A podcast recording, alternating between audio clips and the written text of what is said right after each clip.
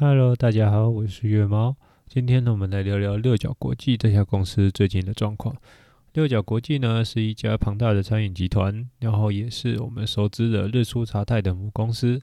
那最近呢，它的股价不太好，因为台股被疫情重挫的关系，所以它也受受了影响。它的最低点最近达到九十七块左右。如果以近期的区间一百一到一百四十来算的话，它的跌幅高达了二三十趴。啊，虽然最近涨回来了，但是我已经研究完了，所以就来看看吧。那我这次研究了它二零二零年跟二零二一年 Q1 的表现，那我们就看看它在营运上有没有被错杀或者价值低估的机会。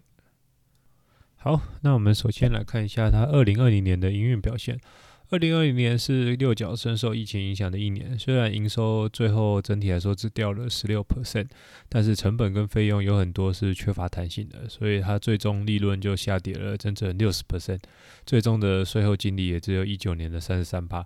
然后现金流的衰退大概在六十几趴左右。不过考虑到六角的商业模式以及超过七成营收都来自海外，去年海内外的疫情都如此严重，世界各国尤其是中国大陆都有封城还有禁止营业的情况发生。我觉得在这样的环境下，六角还能尽力跟现金流维持正数，真的已经很不容易了。上半年的营运非常艰难，但是公司的财务体制十分健全，而且流动性风险也很低，基本上的现金可以付清所有的金融短期负债都没有问题。而下半年的时候，台湾、东南亚还有中国市场都非常快速的复苏，尤其是中国市场真的是不可思议，利润还可以年增两帕。若是没有疫情的话，我真的不知道中国市场的成长速度会有多可怕。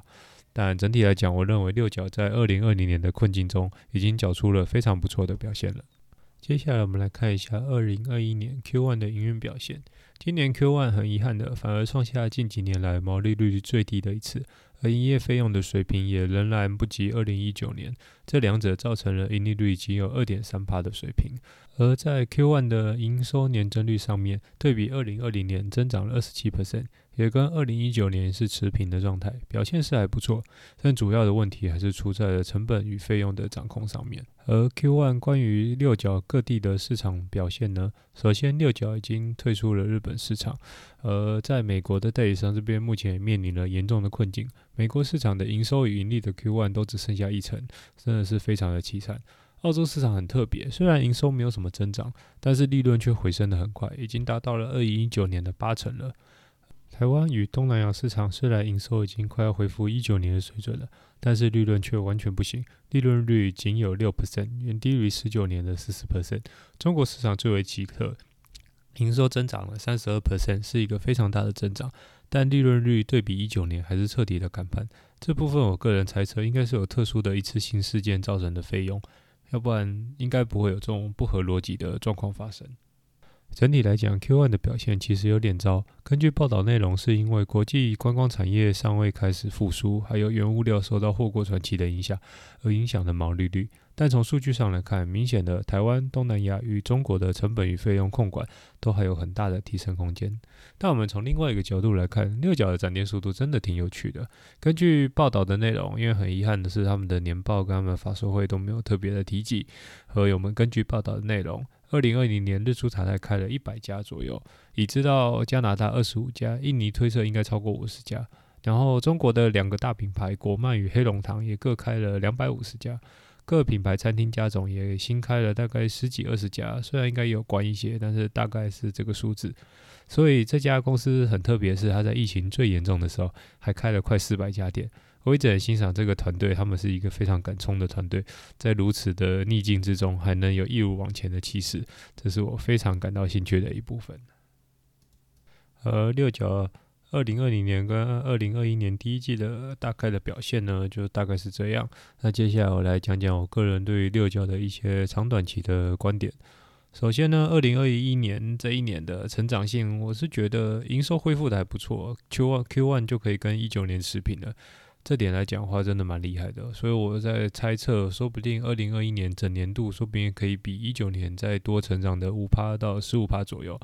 而他们主要的营收与利润的成长动能，当然还是来自于展店速度。就不要忘记，六角它不是一家开茶饮店的公司。它是一家卖品牌的公司，这点是一个关键点，也造成很多人的误会。所以他们主要的客户是加盟主还有代理商，他们的客户不是顾客。尤其主要是中国的市场，黑龙堂跟果麦，还有东南亚的市场，日出塔泰这两个部分市场的展店速度，将会大大决定了六角近期的一个成长的速度。那根据报道指出，董事长说，今年的目标是日出茶泰再开两百五十家。我是这么认为啦。二零二零年疫情搞成那样子。六角都还可以新开一百家日出茶台，我真的觉得这不是一件很困难的事情，这应该不会是嘴炮。而中国部分的话，过去几年也大概都是一年两百到三百家的速度在前进，去年也开了两百五十家，所以我觉得营收增长的部分预期可能要比二零一九年再多五到十五趴，我都觉得可能我预期都还蛮保守的。但营收我是觉得好估计，但是利润部分的话，其实。短期之内真的难以估计，这部分的话，真的只能看六角什么时候可以将他们成本跟费用可以正常化了。然后我们再谈谈我对六角的一个三到五年的一个长期的观点。我是觉得其实目前也蛮明朗的，就是世界目前因为疫苗已经开始普及的关系，所以原则上来说，世界会慢慢的恢复正常，而新冠肺炎不再是人们的主要威胁。所以我认为六角在度过了二零二零年的一个最严重的疫情以后，那在现在这个时候还有之后的几年，他们应该还是可以拥有跟过去差不多十五到三十 percent 的复合成长率。当然，大部分的增长还是没有意外的是在东南亚日出茶在的发展，以及中国大陆这边子公司万丰国际的经营的两个黑龙汤跟国脉的两个首要品牌上面。六角本身在东南亚也已经经营多年了，许多国家的店数都已经达到了成本规模的程度，大概都是已经破百家了。其实很可惜啊，原本应该在二零二零年的时候会大举的拓展，但可惜就是遇到了疫情，成长动能整个被疫情所压制了。但我认为六角的成长动能仅仅是被限制住，而并非彻底的消失掉。而且中国市场的潜力仍然巨大，我认为未来是非常可以期待的。总结来说，这家公司具备了很多公司都没有的优秀特质。我觉得光是可以生根在欧美市场十几年都亏损，还是坚持下去的勇气就很厉害了。这家公司做到很多台湾公司都做不到的事情，像如同我之前文章所写过的，我认为六角又是一家优秀的公司，有五点的原因。第一点是他们是勇于挑战艰困而且没有根基的国际市场；第二点是他们的商业模式是以加盟为主的轻资产经营。第三点呢，是他们是 SOP 还有成本费用控制的一种偏执狂。那他们也有充分的财务体制，还有不错的资本配置的方式。那还有，我觉得最重要一点是他们的经营团队，他们经营团队很勇于的试错，而且很有改变的勇气。从之前他们在日出塔站发展不错的时候，他们就决定要开始尝试的餐厅的品牌，然后在台湾试了好几十个品牌，而且他们在对于未来的拓展呢，一直充满野心，不论是东南亚或者是中国，还有甚至他们的餐厅品牌，虽然目前在蛰伏的状态，但是呢，他们还是依然的有想着要怎么推出海外。这点来讲的话，我们真的可以看出六角。是一家不错的公司，我对它评价也的确是很高。而在二零二零年这个艰困的环境中，也可以看出这家公司有很强大的韧性。疫情期间呢，银弹非常的充分，不裁员反而大举的增财，还新开了四百家新店，真的很难想象这是一个餐饮业在疫情中的表现。而今年 Q1 虽然财务表现真的是没有很好看。但是也不会影响我对这家公司的长期看法。以上呢就是月猫我对这一次的分享，谢谢大家的聆听，也谢谢大家